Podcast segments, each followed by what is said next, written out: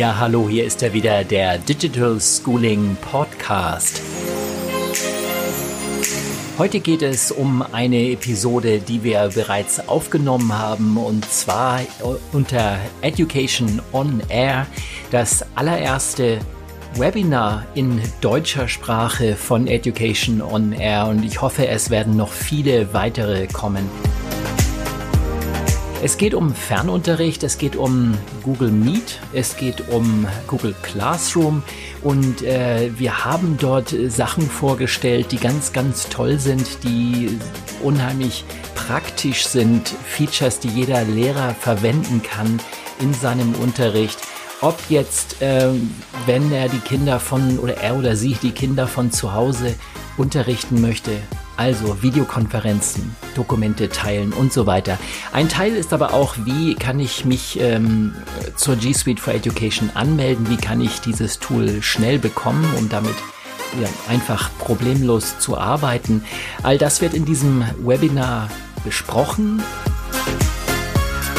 Am Anfang kommt eine kurze Einführung von Guido Rost von Google for Education Deutschland und äh, dann habe ich die Ehre und darf diese drei Punkte genauer vorstellen. Viel Spaß dabei.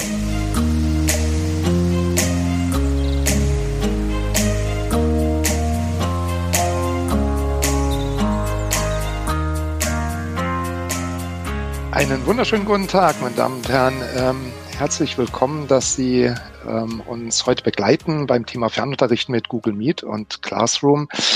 Mein Name ist Guido Rost. Ich bin ähm, Head of ähm, Google for Education in der Dachregion Deutschland, Österreich und Schweiz. Ich freue mich sehr, dass Sie heute in diesen doch herausfordernden Zeiten ähm, ja die Gelegenheit ergreifen, ein wenig mehr darüber zu, zu erfahren, wie Sie ähm, mit Fernunterricht, wie Sie Ihren Fernunterricht mit Google Meet und Classroom gestalten können. Mit mir ist ähm, Carsten Peters von Digital Schooling und ähm, Carsten wird Sie nun durch ähm, eine Präsentation führen. Bitte nutzen Sie den Chat ähm, und stellen Sie Fragen, geben Sie Anregungen und Anmerkungen und wir beantworten so gut wie möglich entsprechend äh, die Fragen. Und ähm, ja, dann möchte ich ganz gerne an Carsten überleiten und ähm, wünsche Ihnen ja viel Spaß und auch Erfolg. Und Carsten, it's up to ja. you now. Hallo, ja. Hallo alle zusammen. Ja, ich freue mich ganz besonders, dass ich hier jetzt dieses Webinar halten darf. Äh, das erste seiner Art in deutscher Sprache und wir hoffen natürlich, dass da noch viele, viele weitere kommen. Eben, man sieht es auf dem ersten Screen. Mein Name ist Carsten Peters. Wir sind Google for Education Partner in Deutschland, Österreich und auch für die Schweiz, noch nicht ganz in der Schweiz. Die äh, Firma in der Schweiz ist in Gründung, aber auch da kommen wir hin. Also der gesamte deutschsprachige Raum. Ich gehe gleich mal über zum, äh, zum nächsten Screen.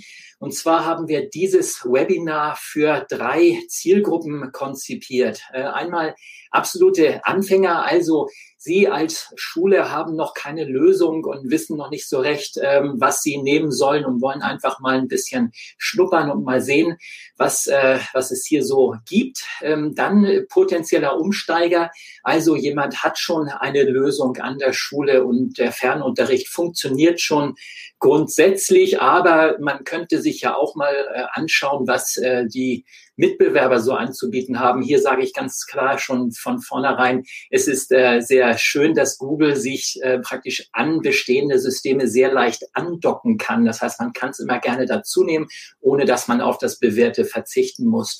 Und dann natürlich die dritte Zielgruppe. Ähm, wir haben äh, G Suite for Education Nutzer, Menschen, die das bereits einsetzen, Lehrerinnen, Lehrer, Schülerinnen und Schüler arbeiten damit und haben ihren Spaß daran. Und ich denke, vielleicht gibt es noch das ein oder andere, was man noch dazu lernen kann.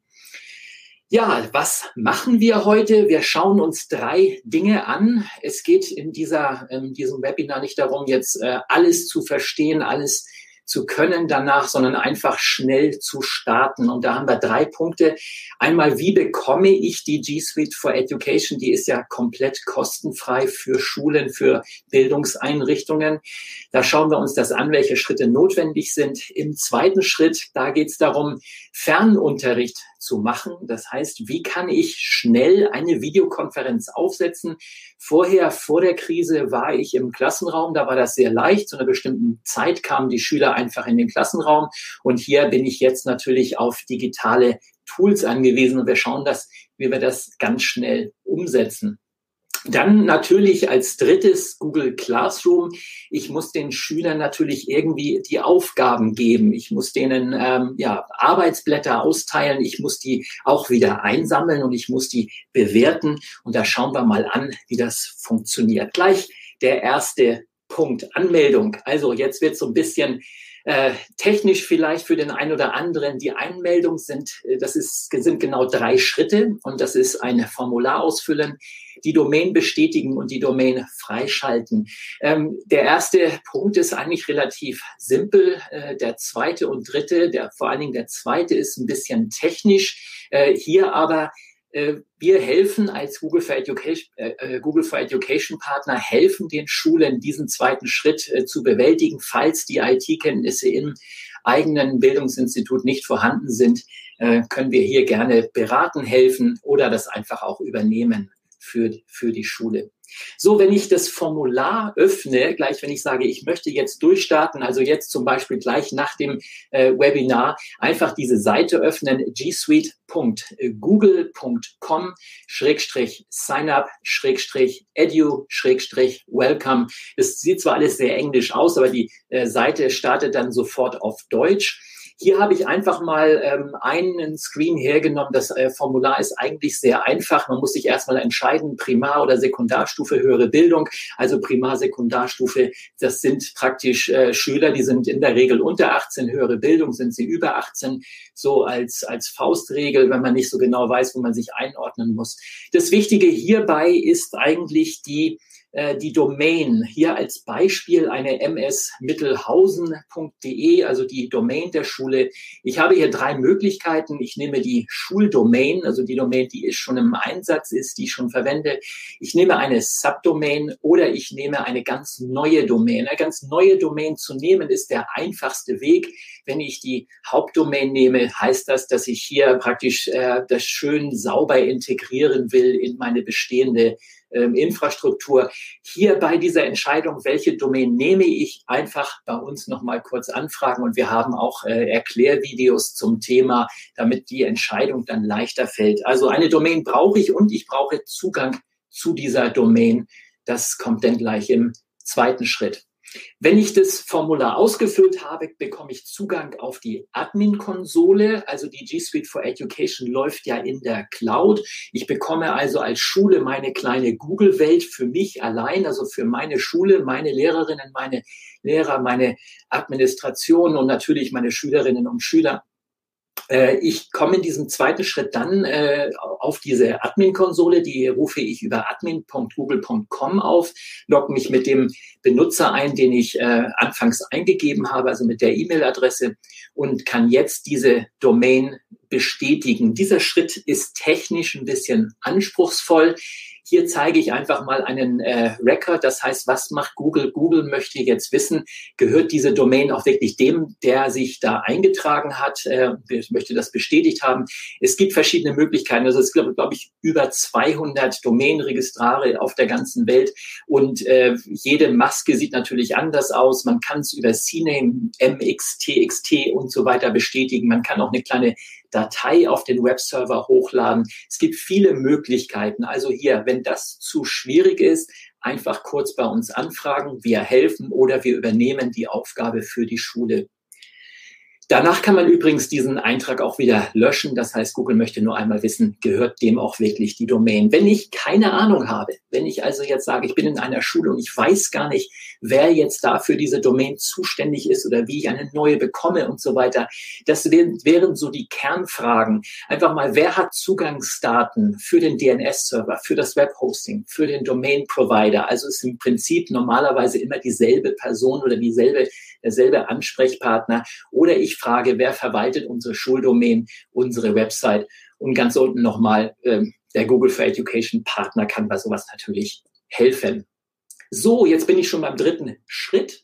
Domain freischalten. Hier habe ich ein äh, Express-Formular. Wir haben das, ähm, wir haben viel daran gearbeitet. Das landet jetzt auch wirklich bei einem deutschen Mitarbeiter, äh, der deutschsprachig ist und der sich dann äh, auskennt, weiß, was er machen muss. Hier muss ich nur aufpassen. Ich muss Schritt eins und zwei muss abgeschlossen sein, sonst sollte ich dieses Formular nicht ausfüllen. Unten ist die URL bit.ly-expressantrag. Aufpassen, das E ist ein großes E von Expressantrag sonst funktioniert der Link nicht. Und ich muss einfach nur noch mal den Namen meiner Schule, die E-Mail-Adresse und die Website der Schule ähm, eintragen. Und damit äh, landet das dann bei Google auf dem Schreibtisch und äh, Herr oder Frau Google schaltet das dann frei. So, das war also die Anmeldung eigentlich relativ schnell. Wir schaffen das in der Regel in weniger als 24 Stunden, wenn das nicht allzu komplex ist. Also gerade neue Domain geht immer ganz leicht. Es geht also relativ schnell. Jetzt sind wir beim zweiten Schritt. Also jetzt möchten wir schauen, äh, wie können wir denn jetzt starten? Also die Software läuft jetzt für unsere Schule. Wir können jetzt loslegen und jetzt schauen wir uns den Fernunterricht per Videokonferenz an. So, um eine Fernkonferenz, eine Videokonferenz zu starten, habe ich grundsätzlich zwei Möglichkeiten. Ich kann sie direkt starten, also direkt über das Google Apps Menü. Einfach in, ähm, auf einer Google-Seite habe ich oben rechts meist diese neun äh, Punkte. Darauf klicken und dann kann ich die direkt starten. Natürlich macht es bei einer Webkonferenz meistens Sinn, dass sie ein Datum hat und dass sie auch äh, eine Uhrzeit hat. Also als Beispiel, ich möchte jetzt morgen um neun Uhr den Biologieunterricht mit der Klasse 6a starten. Also es macht Sinn, das Ganze über den Kalender äh, zu starten. Ich komme am Schluss nochmal zu Schritt eins zurück, also zu Möglichkeit eins zurück. Möglichkeit zwei ist das, was am meisten Sinn macht.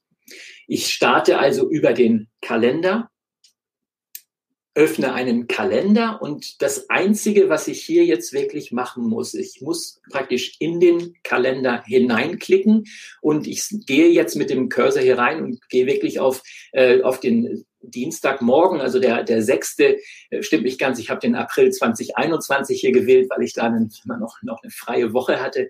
Äh, also neun Uhr klicke ich einfach rauf und da öffnet sich dieses kleine Fenster. Ich trage oben den Titel ein, Biologie 6a, wie jetzt in meinem Beispiel. Äh, automatisch wird da, ist das vorausgewählt, dass es 50 Minuten dauert. Das kann ich natürlich einstellen, wie lang meine Standardzeit ist, also wenn der Unterricht nur 45 oder 50 Minuten dauert und so weiter.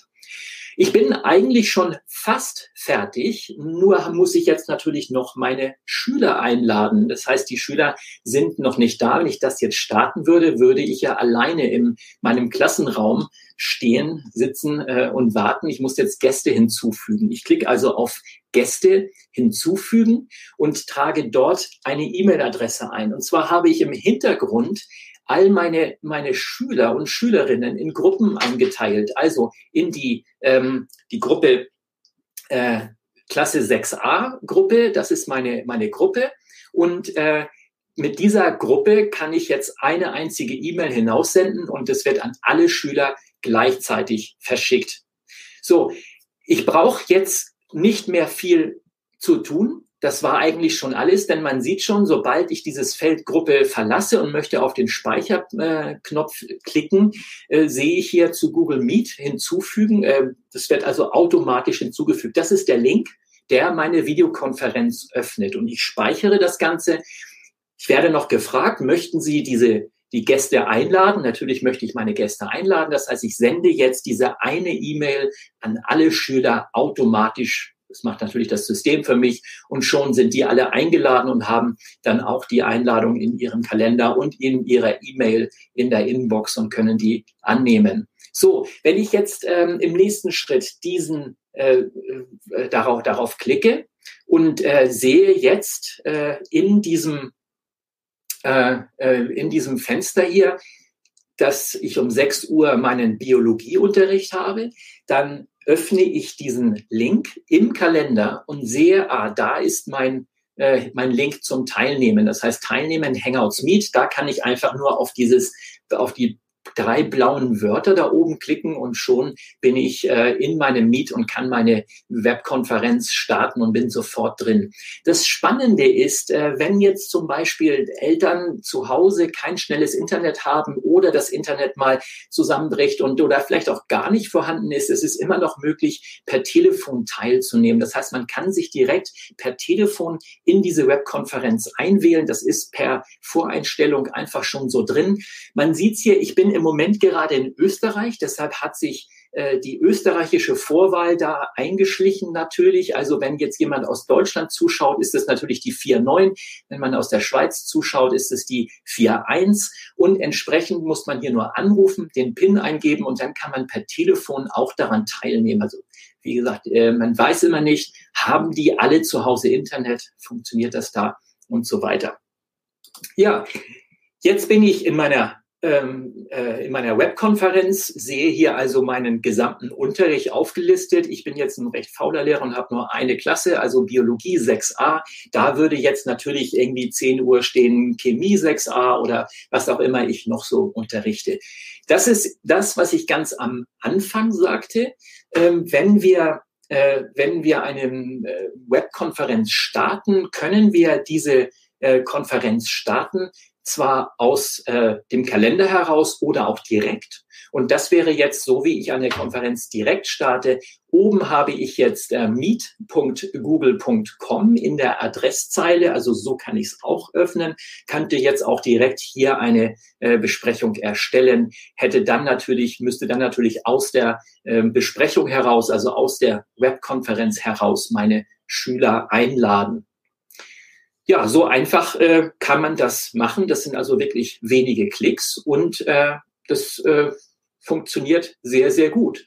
Ähm, noch einmal zurück zum, ähm, zum, zur Webkonferenz. Ähm, dieses Tool funktioniert auf jedem Endgerät. Das heißt, Google, man muss zwar, äh, man hat natürlich den, den äh, Google-Account, mit dem man dann eingeladen wird vom Schüler, aber der Schüler kann praktisch auf jedem Endgerät teilnehmen. Es kann ein Chromebook sein, ein Mac, ein Windows. Es kann aber auch ein mobiles Endgerät sein, wie zum Beispiel ein iPad, ein äh, iPhone, ein Android-Phone, ein Android-Tablet und so weiter. Also ähm, auf den mobilen Endgeräten hat man meist die, die mobilen die darauf ähm, funktionieren. Also das funktioniert alles mit jedem Endgerät, kann man so sagen. Das ist auch das, was ich ganz am Anfang schon sagte. Google passt sich an an das, was bereits existiert, an äh, bestehende Geräte, bestehende Systeme und so weiter. Ja, jetzt haben wir uns die Anmeldung angeschaut. Wie bekomme ich die äh, G Suite for Education? Dann, wie setze ich eine Videokonferenz auf? Und jetzt sind wir im Prinzip schon beim letzten Schritt. Und jetzt ist natürlich die Frage, wenn ich einfach nur die Schüler sehe und äh, habe sie im Unterricht, ist ja ganz nett. Nur die dürfen natürlich auch ein paar Aufgaben ähm, bekommen. Ich muss diese Aufgaben austeilen, ich muss sie wieder einsammeln. Ich habe also nicht die Möglichkeit, jetzt zum Drucker zu gehen und meine ähm, Arbeitsblätter zu verteilen. Ähm, ich könnte natürlich per E-Mail irgendwas per Anhang verschicken. Das müsste dann wieder einge ausgedruckt werden, wieder eingescannt werden. Unheimlich äh, schwierig. Dafür haben wir Google Classroom. Google Classroom ist ähm, entwickelt worden von äh, Lehrern, die haben irgendwann mal gesagt, wir brauchen ein Tool, mit dem wir mit den Schülern kommunizieren können.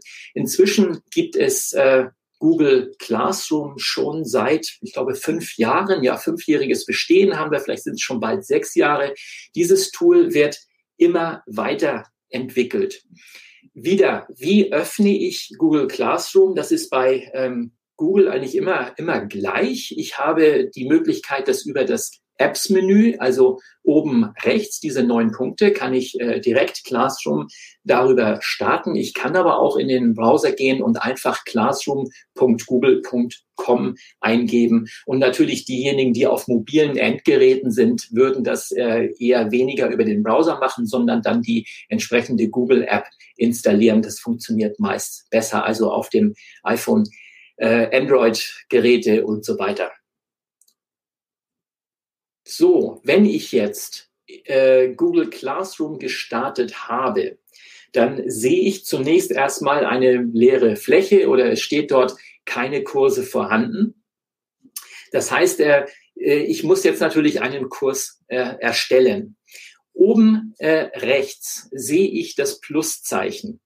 Und äh, in, diesem, in diesem Plus, auf diesem Pluszeichen, darunter äh, verbergen sich zwei Möglichkeiten. Ich kann mich für einen Kurs anmelden und ich kann auch einen Kurs erstellen. Äh, das sehen natürlich nur die Lehrer, die Schüler sehen das nicht. Das heißt, die Schüler sehen nur für Kurs anmelden.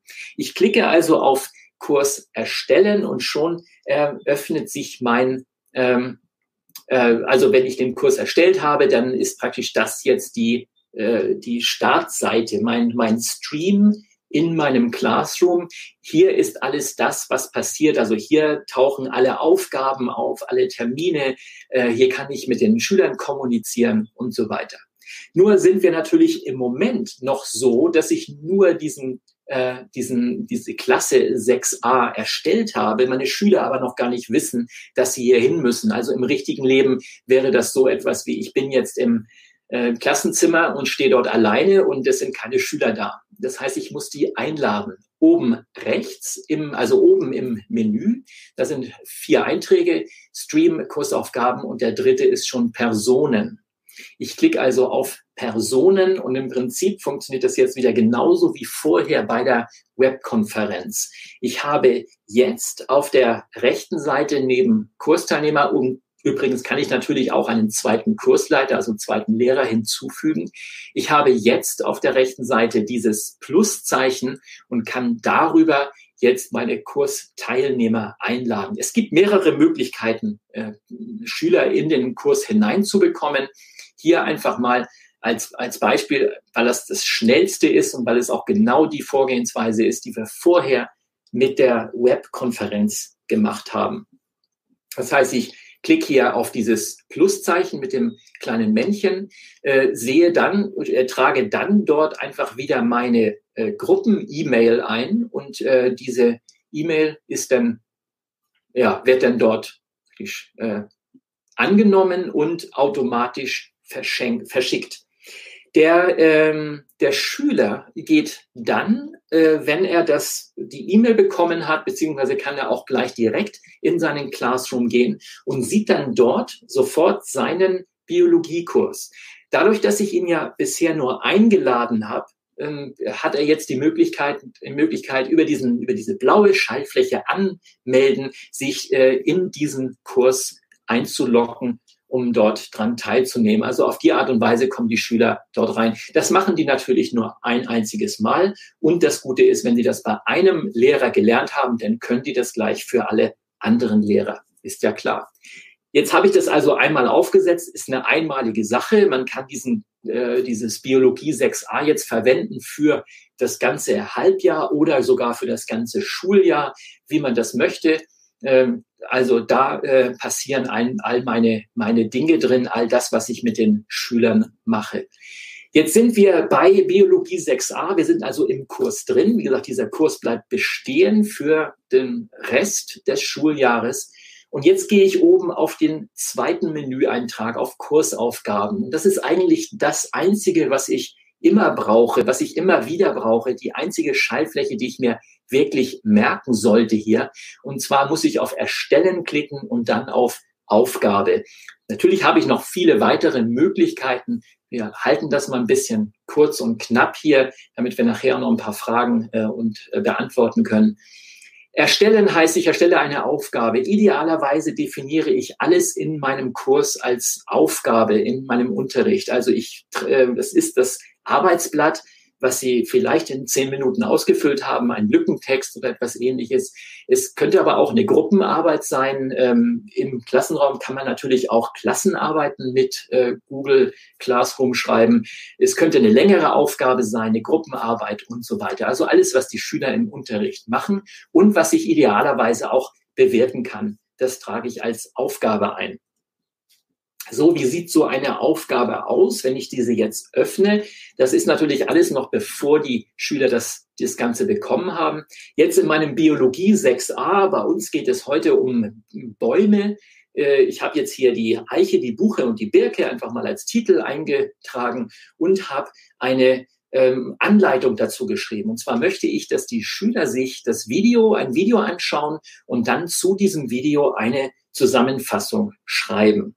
Natürlich habe ich hier wieder Möglichkeiten. Ich kann äh, ein Google Drive-Dokument hinzufügen, alles, was in Google Drive möglich ist. Das können auch Microsoft-Dokumente sein, das können PDFs sein, das sind natürlich Google-Dokumente, alles, was ich dort gespeichert habe. Der Speicherplatz ist ja unbegrenzt. Ich kann einen Link hinzufügen, also alles, was ich über das Internet erreichen kann, was zugänglich ist, kann ich dort als Link hinzufügen. Und ich habe jetzt in diesem Beispiel äh, ein YouTube-Video äh, gewählt, wähle also den letzten Beitrag hier und sage einfach, ich nehme jetzt das YouTube-Video, weiß natürlich schon vorher, welches ich möchte. Es ist eins über Eiche, Buche und Birke in Klammern essbare Pflanzen. Ganz interessant. Da kann ich ein bisschen was über diese drei Bäume erfahren und ob man die auch wirklich essen kann. So, jetzt möchte ich natürlich, dass die Schüler das Dokument ähm, in einem dass sie das, also dass sie die Zusammenfassung schreiben, aber diese Zusammenfassung natürlich nicht auf dem Papier, sondern natürlich weiterhin digital. Also klicke ich auf die Schaltfläche erstellen und kann also direkt aus Classroom heraus ein Google Doc zum Beispiel erstellen. Also Google Doc, ein Textverarbeitungs Dokument kann ich dort erstellen. Ich hätte auch ein fertiges hinzufügen können über Google Drive. Hier ähm, überlege ich mir, dass ich das einfach mal spontan und ad hoc innerhalb des Tools erstelle. Wenn ich dieses Dokument erstellt habe, dann habe ich im Classroom drei Möglichkeiten. Und zwar die erste ist, äh, Kursteilnehmer dürfen die Datei nur ansehen. Das heißt, das Dokument würde sich praktisch wie ein PDF verhalten. Ich könnte natürlich, könnte das noch weiter einschränken, dass ich sage, ihr dürft noch nicht mal was rauskopieren und nicht mal die Bilder rauskopieren und so weiter, das Dokument nicht kopieren. Also was kann ich einschränken bei Google? Ähm, ja, wer es möchte. Der zweite Punkt ist, Kursteilnehmer dürfen die Datei bearbeiten. Das wäre jetzt eine klassische ähm, Szenario von einer Gruppenarbeit. Das heißt, äh, mehrere Schüler arbeiten alle am selben Dokument zusammen. Jeder sitzt auf seinem Sofa, jeder ist zu Hause und trotzdem arbeiten sie am selben Dokument.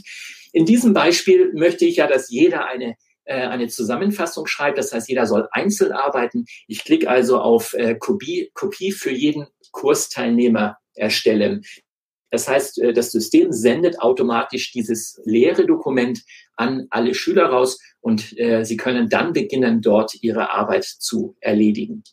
Wir schauen jetzt, bevor wir diese Aufgabe zuweisen, mal kurz auf die rechte Seite und schauen mal, was wir da, äh, was es da noch für Möglichkeiten gibt. Da habe ich zum Beispiel die Möglichkeit, äh, das, ähm, die Kursteilnehmer auszuwählen. Ich habe die Möglichkeit, die Anzahl der Punkte zu vergeben und so weiter.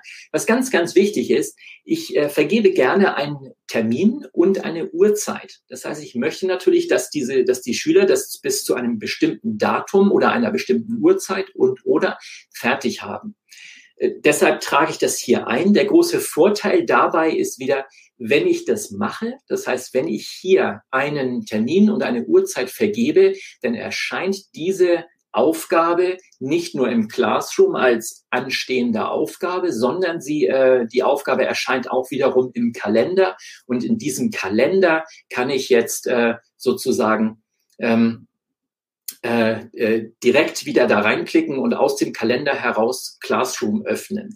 Das ist das Schöne bei Google. Es ist alles vernetzt, verlinkt. Wir hatten das vorher gesehen mit der Webkonferenz und dem Kalender. Hier Google Classroom und der Kalender natürlich als Speicherort und drunter liegen natürlich das Google Drive und so weiter. Wenn ich jetzt diese ähm, dieses Dokument ausgeteilt habe, dann kann ich mir die ähm, Ergebnisse anschauen. Also in diesem Beispiel hier sehe ich jetzt, ja, ich habe auf der, äh, ich, ich habe jetzt einen Überblick über alle Dokumente. In diesem Fall habe ich nur fünf Schüler in meinem Kurs gehabt. Alle haben das Dokument bekommen und keiner hat es bisher abgegeben. Das heißt, wenn wir jetzt ein bisschen warten würden und äh, bis diese Schüler ihre Dokumente dann gesehen und geöffnet haben und bearbeitet haben oder auch nicht, äh, ändern sich diese Zahlen jetzt. Das heißt, ich sehe dann irgendwie sind drei, vier abgegeben und vielleicht ein oder zwei haben es noch nicht abgegeben. Und so kann ich dann entsprechend äh, auf der linken Seite auch gleich meine Punkte einfügen und äh, entsprechende Bewertung hinterlegen und das dann abzuspeichern. So funktioniert Classroom. Das sieht natürlich nur die Lehrperson, nicht der Schüler.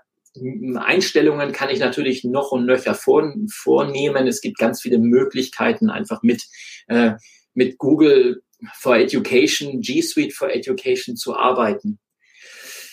Ja, wir haben, was haben wir heute gemacht? Wir haben drei Dinge angeschaut und zwar einmal, wie kann ich möglichst schnell die G Suite for Education für meine Schule bekommen?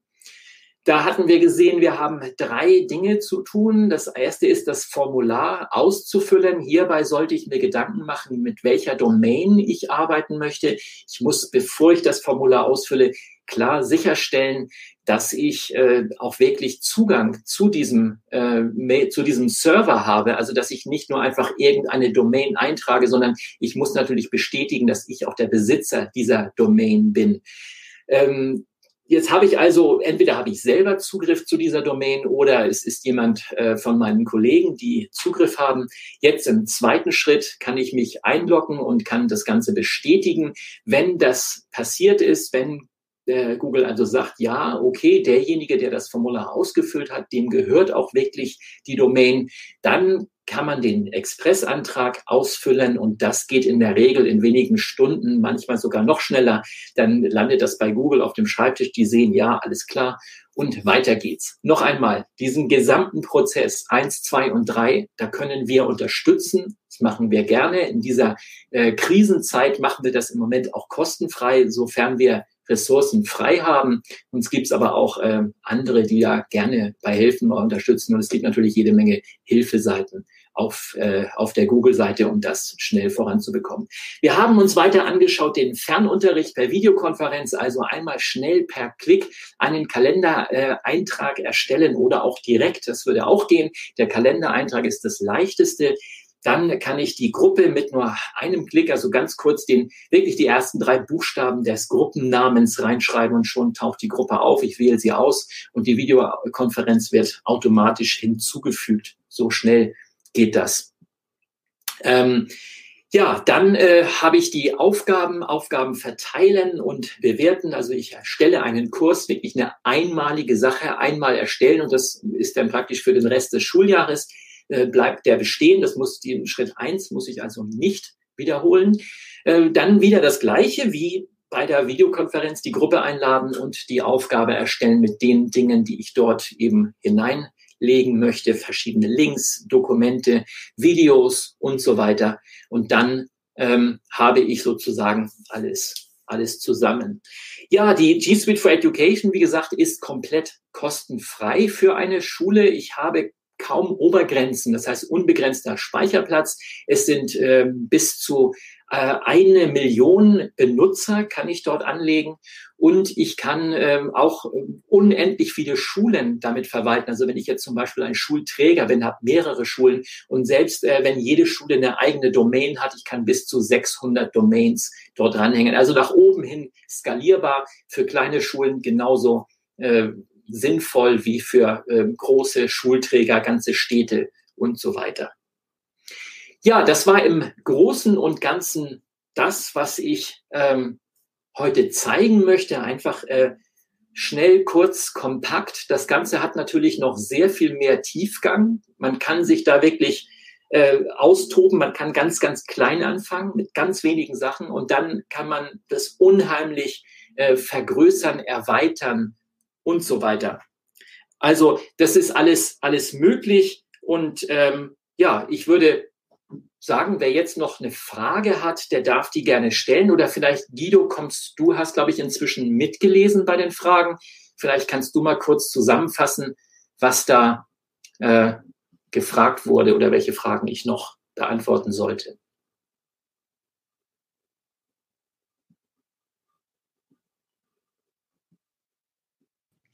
Okay, da bin ich wieder.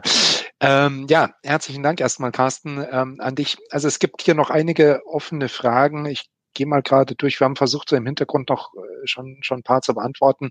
Eine offene äh, Frage war bezüglich Notenschemata. Äh, Sind da ähm, sowas wie 1, 1 minus, 2 plus ähm, etc. möglich oder eben nur Punkte beziehungsweise ähm, 0 bis 100? Ja, also es ist, äh, es ist äh, so, dass das Wort Noten dort drin steht. Das ist eigentlich ganz unglücklich gewählt. Es ist eine Bewertung, es sind Bewertungspunkte. Und äh, jeder Lehrer kann das selber entscheiden, welche Punkte er da nimmt. Also eine äh, einfache Aufgabe, da geht, vergebe ich zehn Punkte, eine, eine, schwere Aufgabe 80 oder 100 oder auch mehr.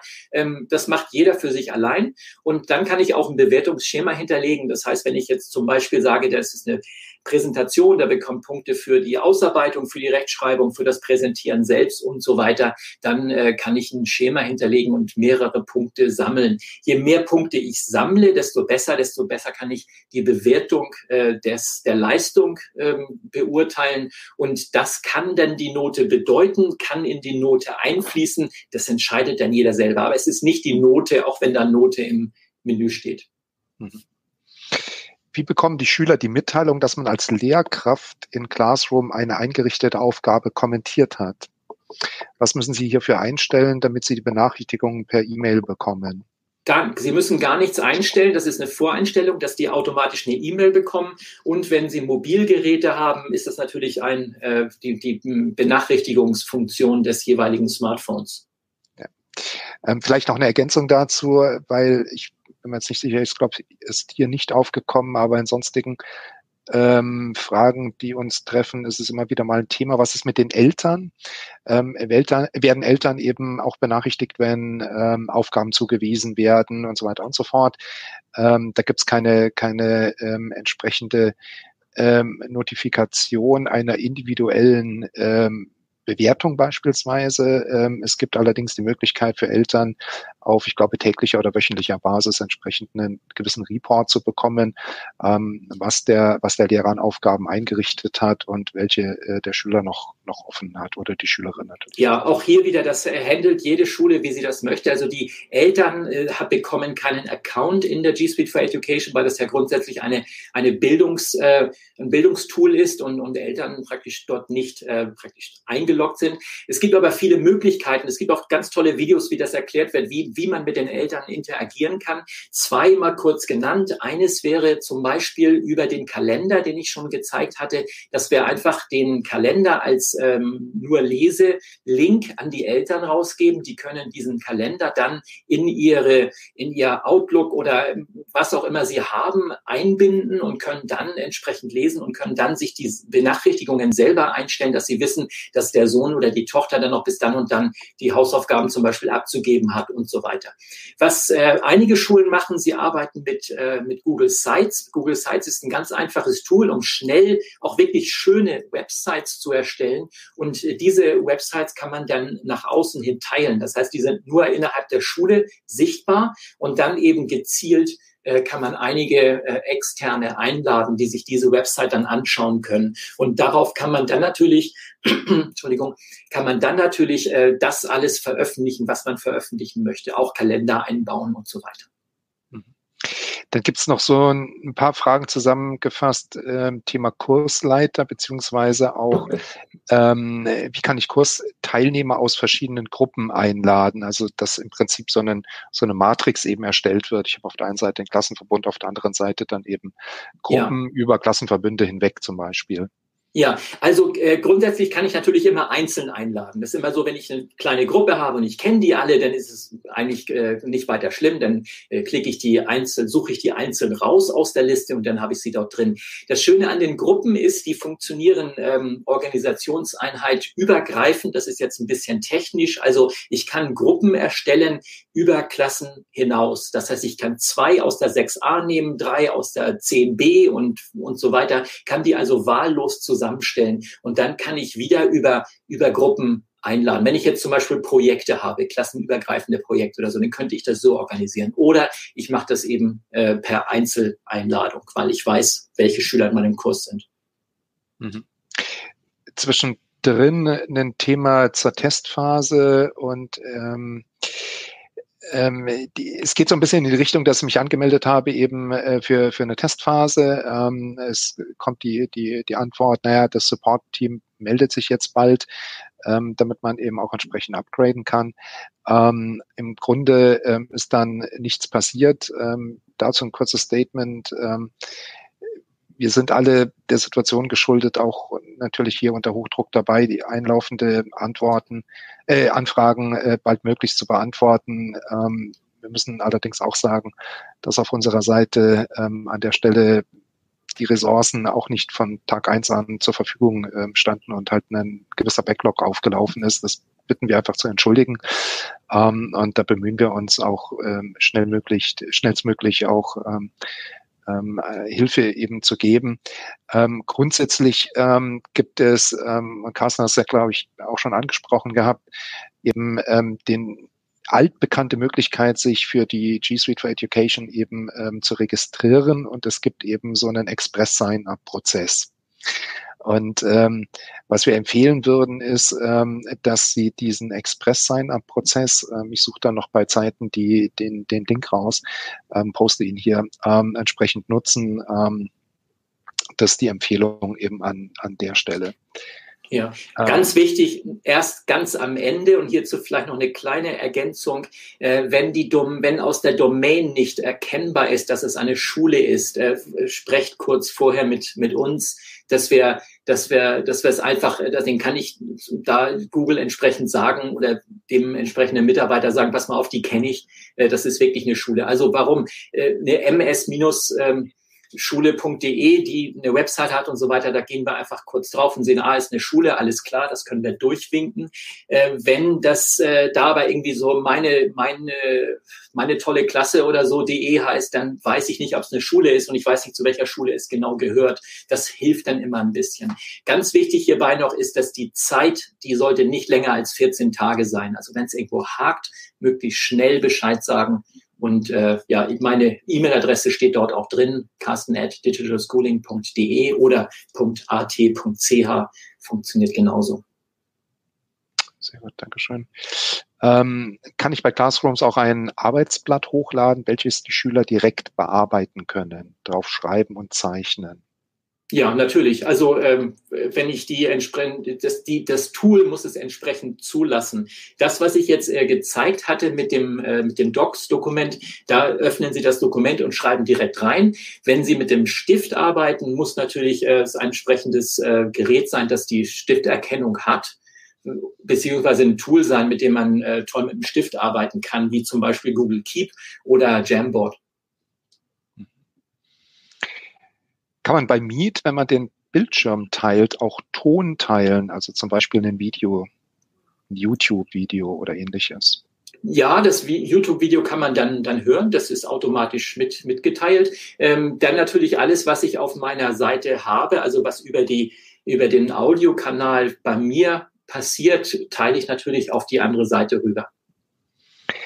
Ähm, dann noch eine Frage in meine Richtung. Was ist bezüglich äh, der Datenschutzgrundverordnung zu beachten?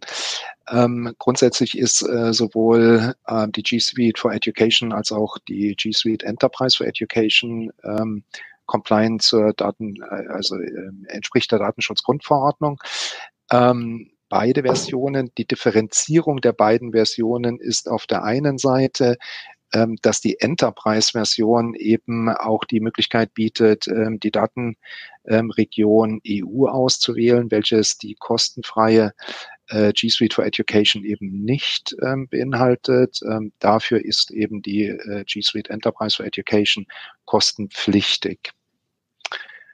Ähm, die natürlich noch weitere Vorteile hat. Also zum Beispiel kann ich so ein, eine Webkonferenz aufzeichnen das heißt, wenn ich meinen Unterricht einmal ähm, aufbereite und äh, äh, ja, halte, dann muss ich das nicht nochmal tun, sondern ich kann nachher beim zweiten Mal einfach nur ein Video rausschicken. Das wäre zum Beispiel ein Riesenvorteil. Ich habe so, so Sachen wie Plagiatsprüfung. Äh, wenn die Schüler denken, sie könnten einfach irgendwo im Internet irgendwas suchen, von einer Website etwas herunterkopieren, das würde das Classroom dann sofort checken. Das macht also im Hintergrund einen Internetscan und sucht äh, Seiten, die ähnliche Texte enthalten und sagen, hey, Moment, dieser Schüler hat wahrscheinlich da und da kopiert. Sol solche Dinge. Also die hat noch eine ganze Menge an mehr, mehr an, an Features, die, die G Suite Enterprise. Ähm, hier auch wieder die Kosten liegen hier bei zwei Euro pro Lehrer pro Monat. Äh, Schüler sind kostenfrei. Ähm, aber eben, man kann auch mit der kostenfreien Version arbeiten und die ist auch datenschutzkonform. noch eine Frage, ähm, wo es auch schon Antworten zu gibt. Äh, dennoch ein kleiner Tipp vielleicht von deiner Seite ähm, zu Hangouts Meet. Ähm, ist die Beschränkung letztendlich nur auf die Sichtbarkeit von vier Teilnehmern der Konfer einer Konferenz ähm, ähm, zu gestalten? Ich denke, ähm, da gibt es noch so einen, so einen, so einen Feature, ähm, wie man eben entsprechend ähm, sich die Darstellung der, der Teilnehmer auch ähm, ja, verändern kann. Vielleicht magst du kurz noch darauf eingehen. Ja, es, man, man, kann, das, äh, man kann das verändern. Da gibt's ähm, im, im Meet unten rechts eine, eine Möglichkeit über die Einstellungen, äh, das, äh, sich, ein, sich also einzustellen. Es gibt auch eine, einen Automatismus, dass immer der, der spricht, dann äh, gezeigt wird und, äh, und alle anderen sind dann sozusagen im Hintergrund. Es gibt verschiedene Einstellungen. Es ist auch im Moment so, dass Google mit Hochdruck an vielen, vielen neuen Features arbeitet, weil das Tool im, bisher hauptsächlich so im Unternehmenskontext gebraucht wurde und jetzt wird das so natürlich durch die Krise bedingt ganz stark in Schulen eingesetzt und jetzt sind plötzlich ganz andere Anforderungen da. Und ich weiß, da sind äh, viele Features, die noch auf der Warteliste sind, die jetzt äh, praktisch demnächst bald auch kommen werden, um das Ganze noch weiter zu verbessern. Äh, äh, 250 Teilnehmer kann man natürlich drin haben im Meet bei der Enterprise-Version. Im Moment auch bei der kostenfreien. Google hat die, äh, die Features sozusagen freigeschalten, auch freigeschaltet, auch für, für die kostenfreie Version. Erstmal bis Ende Juli, glaube ich, oder? Ähm, 31. Juni. Ja. 31. Juli. Sorry. Juli, also haben wir noch ein bisschen. Können, genau, ist noch ein bisschen. das genießen. Ja, ja. genau. Ähm, wird in den Meets immer der gleiche Raum benutzt? Nein, kann ich, das kann ich aber machen. Also zum Beispiel bei, bei ähm, wiederkehrenden, ähm, bei Webkonferenzen zum Beispiel hätte ich ja wie in meinem Beispiel im Kalender den Kalendereintrag als wiederholend eintragen können. Also was ja Sinn macht, wenn ich jetzt am Dienstagmorgen um neun Uhr den Biologieunterricht habe, dann habe ich in der nächsten Woche ihn ja auch wieder, beziehungsweise vielleicht zweimal Dienstag und Donnerstag oder so. Dann setze ich das Ganze einmal auf, mache einen wiederholten ähm, äh, Eintrag im Kalender und dann kann ich immer denselben Link verwenden. Also dann ist derselbe, derselbe Link bei jedem Kalendereintrag drin. Sonst ist das halt immer ein äh, ja, wahlweise generierter neuer Link. Ähm, woher weiß Google eigentlich, wer Lehrer ist und wer Schüler wegen der Kosten der Enterprise-Version? ja, spannend. Das ist ja, äh, das, die Frage, die Frage ist gar nicht so, so dumm. Also was Nein. ich, was ich, ähm, was ich gehört habe, das Ganze kommt natürlich aus den USA und anscheinend ist es in den USA sehr leicht, bei einer Schule herauszufinden, wie viele Angestellte diese Schule hat. Und das heißt, Google kann es öffentlich schnell nachprüfen, wenn die sagen, wir haben 100 Lehrer, dass die auch wirklich 100 Lehrer haben. Das ist, äh, das ist leicht zu machen. Das ist in Deutschland so ein bisschen so, naja, wir, wir wissen das schon so ein bisschen und wenn da jemand flunkert, dann müssen wir ein bisschen schauen, dass das ungefähr passt. Also man sollte dann immer auch ein bisschen ehrlich sein und sagen, das sind unsere, wir haben 100 Lehrer an unserer Schule oder 50 oder was auch immer, das sind alle Lehrer, weil es ja im Moment dieses Angebot gibt, wenn ich alle Lehrer nehme, dann zahle ich nur die Hälfte. Sonst muss ich halt Einzellizenzen äh, bestellen. Dann der zweite Schritt, die Schüler. Jetzt weiß ich natürlich, okay, Schule XY hat in etwa so viele Lehrer. Die meisten Daten findet man auch im Internet mehr oder, oder weniger. Das heißt, wenn das ein stark mehr oder weniger sind oder so, dann sehen wir das schon. Äh, die Schüler, das Verhältnis zwischen Lehrern und Schüler darf nicht größer als eins zu zehn sein. Das heißt, es darf schon größer sein, nur dann müsste man begründen, warum es so ist. Weil es gibt manche Schulen, die haben einfach ganz wenige Lehrer und ganz viele Schüler und wenn wir das begründen können, dann ist das okay. Und äh, dementsprechend, ähm, ja, legen wir das dann fest. Ähm, genau. Aufgaben. Ähm, die Kinder sehen immer alle Aufgaben und ähm, der Hinweis kommt, das ist ähm, natürlich dann nicht sonderlich übersichtlich und äh, erschlägt geradezu zum Teil ähm, das Kind, den Schüler, Schülerin. Ähm, kann man das so einstellen, dass letztendlich nur noch die offenen Aufgaben zu sehen sind und die abgeschlossenen sozusagen abgehakt werden? Also die, die fertigen Aufgaben sind weiterhin im Stream sichtbar. Ich weiß nicht genau, wie die Frage jetzt gemeint war. Äh, wenn ich natürlich die Aufgabe zum Beispiel für eine Gruppe konzipiere, also nur irgendwie drei Schüler in dieser Gruppe sind, dann sehen die anderen Schüler diese Aufgabe natürlich nicht. Also immer der, für den die Aufgabe auch ist. Sonst sieht jeder Schüler alle seine Aufgaben, auch die, die schon fertig sind. Ich kann da also nochmal wieder, wieder reinklicken, wenn ich, wenn ich möchte, äh, dass die dann ganz verschwinden, das nicht. Ähm, ein Workaround wäre vielleicht, äh, die Themen zu verwenden. Themen sind so eine Art Kapitel. Ähm, man kann das sich so vorstellen, so kann man das ähm, praktisch äh, den, den Stream so ein bisschen sortieren dass man sagt, okay, jetzt hatte ich gerade Biologie, da ging es um Bäume. Am Anfang machen wir Bäume, danach machen wir Büsche und danach machen wir Gräser oder so. Jetzt habe ich das so ein bisschen eingeteilt und dann finden die das auch leichter wieder. Mhm. Ähm, eine, eine Frage aus, aus Österreich. Ähm, die nehme ich bezüglich dem Bezug ähm, von ähm, der G Suite. Ähm, ich, ich weite das mal aus, auch auf die Schweiz, falls wir hier auch Teilnehmerinnen und Teilnehmer aus der Schweiz ähm, anwesend haben. Ähm, wir, wir sind sowohl in Österreich als auch in der Schweiz in den letzten Zügen ähm, die jeweiligen Rahmenverträge abzuschließen. Das sollte jetzt äh, sehr, sehr, sehr schnell der Fall sein. Ähm, bitte schauen Sie einfach nochmal, vielleicht kommende Woche oder in maximal zehn Tagen. Ähm, da gehe ich davon aus, dass dann ein Bezug ähm, sehr schnell ähm, auch, auch äh, möglich sein wird. Hier speziell die Frage äh, zu Österreich eben über E-Education Austria. Ähm, Schweiz ist dann EduCar ähm, im Übrigen. Ja, äh, hier vielleicht noch ganz kurz zu, zu E-Education, also für alle Österreicher in äh, die E-Education ist äh, ja physisch in der Pädagogischen Hochschule Oberösterreich.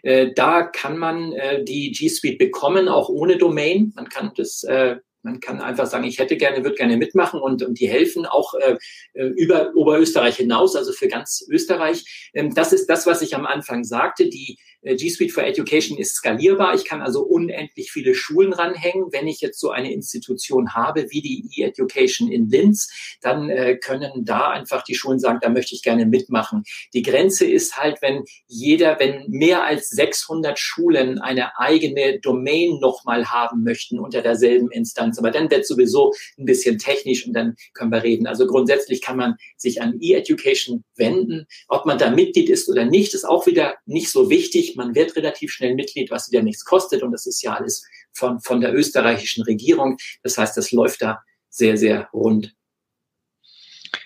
Mhm. Ähm, danke dafür. Ähm, wie löse ich einen Kurs in, in Classroom wieder auf? Äh, ich, äh, ich archiviere den, den Kurs. Also wenn ich jetzt, normalerweise macht man das, wenn das äh, Schuljahr vorbei ist, dann archiviere ich den Kurs und dann kann ich archivierte Kurse löschen was ich nicht unbedingt müsste. Ich kann die einfach liegen lassen, weil ich sie dann beim nächsten Mal äh, wieder kopieren kann. Das heißt, ich habe vermutlich, wenn ich jetzt, wenn jetzt das Schuljahr vorbei ist, im nächsten Jahr wieder die Biologie 6a, allerdings mit anderen Schülern, dann kann ich den Kurs kopieren. Allerdings die Inhalte, die die Schüler bereitgestellt haben und die Schüler, die sind dann raus und ich habe nur den nackten Kurs, muss dann vielleicht das eine oder andere ändern. Ähm, vielleicht eine Jahreszahl ändern oder vielleicht will ich den Kurs verbessern und kann praktisch dann wieder weiter starten. Google hat eine Menge von diesen kleinen Features eingebaut, wo ich einfach Dinge wiederverwenden kann, damit ich nicht, äh, ja, weil wir ja alle faul sind und weil wir alle keine weniger tun. Also das ist schon spannend. Wenn die SUS eine Aufgabe abgegeben haben, erscheint sie dann bei den SUS nicht mehr farbig, sondern nur noch in Grau. Okay.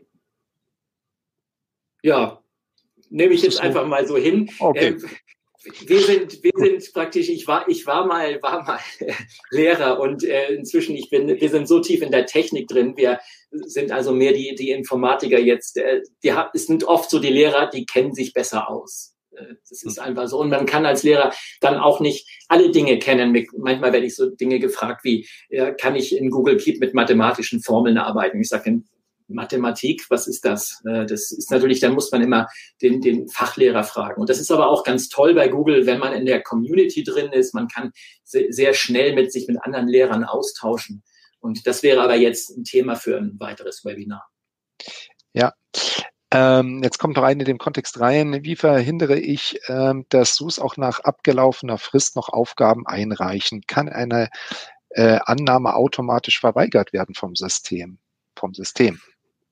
Ah, ich glaube, das kann man einstellen, bin mir aber nicht sicher. Voreinstellung ist auf jeden Fall, dass es dann als rot angezeigt wird, wenn man zu spät abgibt. Dass man gar nicht mehr abgibt, also so militärisch eine Sekunde zu spät und tut mir leid, null Punkte. Das äh, bin ich der Meinung, man könnte das irgendwo einstellen, aber ich bin mir nicht sicher. Ja. Müsste ich mal, also da müsste ich nachschauen. Genau. Ähm, und jetzt zum Abschluss, falls jetzt nichts mehr nochmal reinkommen sollte, das Thema Datensicherheit. Sicherheit. Ja. Ähm, also jetzt nicht das Thema, wo die Daten eben beheimatet sind oder ähnliches. Ähm, also grundsätzlich, ähm, jetzt kommt doch noch Fragen rein. Also äh, grundsätzlich werden mal alle Daten verschlüsselt eben entsprechend abgelegt. Die, der, der Schlüssel für die Verschlüsselung ist auf der einen Seite bei Google vorhanden, kann aber auch ähm, mit ähm, speziellen Service auch entsprechend ähm, quasi bei der Schule beheimatet werden. Ähm, ich, das Thema Datensicherheit ist jetzt relativ breit. Ne? Ähm, weiß nicht, Carsten, fallen dir jetzt noch spezifische Sachen dazu ein, die du ja, also erstmal ist, ist alles ver alles ist verschlüsselt, auch auf einem Chromebook ist alles verschlüsselt, Klar. Daten werden verschlüsselt übertragen und so weiter. Also Datensicherheit wird bei Google sehr, sehr groß geschrieben. Ähm, wenn es, wenn es Datensicherheit, wenn es darum geht, kann jemand von außen an diese Daten ran, dann äh, natürlich die, die G Suite Enterprise for Education, die hat wahnsinnig viele Features, in denen ich also genau erkennen kann, wer hat versucht, wo einzudringen, wer hat versucht, äh, das Passwort zu knacken hier und da. All, all diese Geschichten ich kann sehen, dass in, zum Beispiel in der äh, bestimmten Ecke dann einfach unheimlich viele Videodaten runtergeladen wurden und kann mir dann Gedanken machen, was ist da los. Also hier geht es einfach darum zu schauen, dass ich meine Schule absichere weil ich, wenn ich mir vorstelle, ich hätte meine Daten auf einem Server in der Schule, muss ich natürlich bei der Schule auch schauen, dass ich die Schule entsprechend abschließe, damit da keiner rankommt. Das wird bei Google ganz, ganz groß geschrieben. Da gibt es viele, viele Möglichkeiten, sich da ähm, die Sicherheit einfach zu verbessern oder auch äh, vorzubeugen, wenn ich irgendwie merke, dass und das passiert, äh, könnte passieren oder hier wollte jemand angreifen oder äh, wie auch immer. Ähm, Schüler, Lehrer, Inhaber, Administrator, wo kann ich das einstellen? Also ein Schüler sollte definitiv mal kein Administrator sein. Ja, also in der, das macht man, man macht das in der, in der Admin-Konsole, also unter admin.google.com. Äh, da kommt man natürlich nur ran, wenn man die, die G Suite hat. Das geht mit einem privaten Google-Account nicht. Wenn ich wie ich das erzählt habe, ganz im ersten Schritt, wenn ich eben dort, dort drauf bin, dort kann ich dann äh, schon in Schritt zwei, bei Schritt zwei kann ich schon anfangen und Dinge konfigurieren. Noch nicht alles, aber schon sehr viel. Sobald es dann freigeschalten ist, kann ich alles machen. Man, man teilt die, die äh, Benutzer in Gruppen ein. Diese, die heißen zwar nicht Gruppen, die heißen dort Organisationseinheiten, äh, in Organisationseinheiten und diese Organisationseinheiten haben dann bestimmte Rechte. Also wenn man in dieser Organisationseinheit Lehrer drin ist, dann kann man gewisse Dinge machen. Wenn man in der Organisationseinheit Schüler drin ist, kann man eben weniger oder andere Dinge machen. Gut. Ähm, weitere Fragen wurden auch entsprechend schon von Teilnehmern ähm, beantwortet. Wir haben jetzt noch drei Minuten Zeit, also wenn Sie die Gelegenheit noch ergreifen wollen, hacken Sie schnell die Fragen noch rein. Ansonsten ähm, werden wir wohl schließen. Ich hatte weiter unten im Übrigen, vielleicht mag man da nochmal drauf schauen, ähm, zwei Links mit reingenommen, wo ich ganz kurz drauf eingehen wollte. Ähm, wir stellen seitens Google im Moment gerade sehr viel Informationen eben ähm, im Kontext der Krise, in welcher wir uns befinden, zur Verfügung, ähm, wie Lehrer und Schulen ganz allgemein natürlich auch ähm, eben Unterricht, Fernunterricht äh, gestalten können. Äh, Teach from Home ist eben entsprechend ähm, die, die, das Motto, unter welchem ähm, das läuft. Ähm, da finden Sie ähm, sehr viele Tipps und Tricks. Das ist ein Hub, der auch entsprechend ähm, zukünftig viel weiter noch, noch ausgebaut wird. Ähm, Partner werden ähm, dort ähm, noch, noch integriert werden. Ähm, also das ist eine lebende Seite ähm, und Sie werden an der Stelle definitiv die Möglichkeit haben, viele, viele Informationen eben ähm, zu finden. Unter anderem dann eben auch die Absprungmarken hin eben ähm, für die Registrierung für die G Suite for Education ähm, und ähm, nutzen Sie Teach from Home. Das ist sehr, sehr, sehr wichtig, ein ähm, sehr gutes und, und, und tolles Forum. Ähm, und behalten Sie es vor allen Dingen auch im Auge. Wie gesagt, es wird weiter ausgebaut. Ähm, Anmeldeformular, das ist auch, äh, da kam die Frage gerade rein, Anmeldeformular ist auch auf dieser Seite rein verlinkt, ne? ähm, Teach from Home.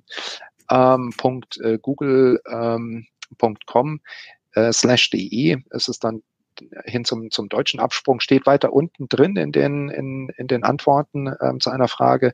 Schauen Sie da bitte drauf, da finden Sie sehr viel. Ist eine Fortsetzung dieser Reihe geplant? Ähm, wir überlegen uns das jetzt, also ehrlich gesagt bin ich doch beeindruckt über, über die Anzahl der Teilnehmer, ähm, die wir hier jetzt in diesem Webcast haben. Und ich denke, dass wir das machen werden. Wir werden ähm, gegebenenfalls auch die, die, die Punkte noch oder die Schwerpunkte noch ein bisschen ähm, ja, variieren oder auch erweitern. Ähm, wann ist das nächste Webinar? Also insofern äh, hatten wir jetzt noch nicht auf der Agenda gehabt, aber wir werden definitiv ähm, wieder welche aufsetzen, das ist gar keine Frage.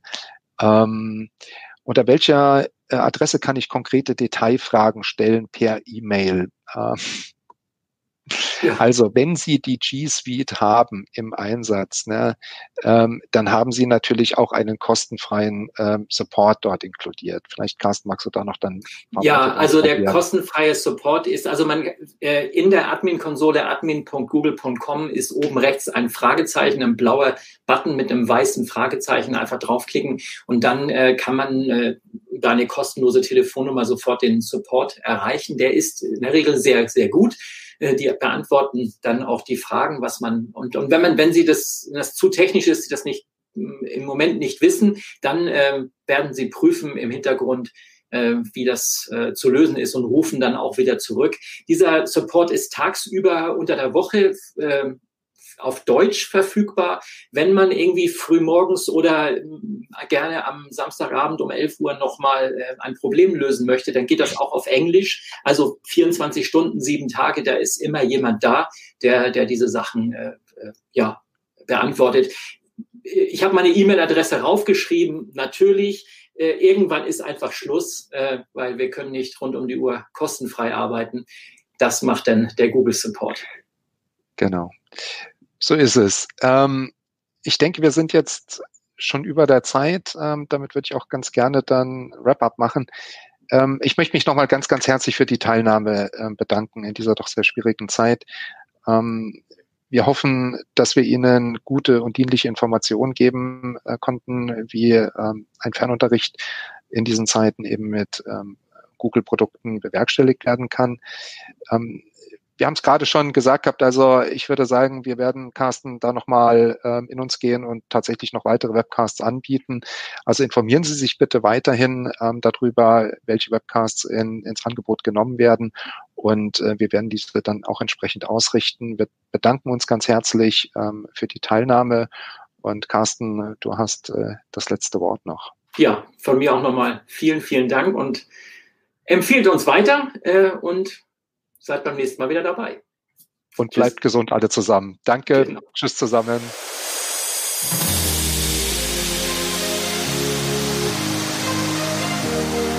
Ja, vielen Dank, dass ihr bis zum Ende ausgeharrt habt. Das war jetzt wirklich über eine Stunde und äh, trotzdem gefüllt mit ganz vielen Informationen zum Thema Google Classroom und Google Meet und der G Suite for Education jetzt einmal in umgekehrter Reihenfolge. Ich möchte mich noch einmal für die, ähm, naja, nicht so äh, tolle Audioqualität meines Mikrofons entschuldigen. Leider ist mir mein äh, Mikrofon ausgefallen und zwar genau vor, einige Minuten vor dem Start der Episode, dass ich irgendwie improvisieren musste und ein ja ein kleineres, günstigeres Mikrofon einstecken musste. Ich hoffe, man hat es trotzdem ganz gut verstanden und ähm, ja, ihr seid beim nächsten Mal trotzdem wieder dabei, wenn es mit voller Qualität ausgestrahlt wird. Dieses äh, Webinar ist von Google organisiert worden. Der Link dazu äh, ist natürlich in den Show Notes, also hier in dieser Episode. Äh, wenn man da drunter, je nachdem auf welchem Gerät ihr das hört, ob auf Apple Podcast, auf Google Podcast, auf ähm, Spotify, oder auf dieser und so weiter. Ähm, die Show Notes müssten erreichbar sein, äh, lesbar sein und da ist dann auch der Link. Sonst einfach nach Google for Education oder Education on Air googeln und äh, die entsprechenden Episoden finden. Ich hoffe, dass wir in Zukunft noch viele, viele weitere Webinare mit Google machen dürfen. Dies, wie gesagt, war ein ganz offizielles Webinar von Google und wir arbeiten dennoch an weiteren Dingen, die wir dann eben auch mit dem Video zusammen schauen können und wo man praktisch dann am Bildschirm mitverfolgen kann, äh, ja, wo wir klicken und ähm, welche Menüpunkte wir öffnen und besprechen und so weiter. Dennoch glaube ich, dass das vielleicht ganz interessant war, hier zuzuhören. Und jetzt ist aber auch genug der Rede und ein bisschen Musik noch und dann freuen wir uns auf die nächste Episode. Mein Name Carsten Peters von Digital Schooling Deutschland, Österreich und Schweiz.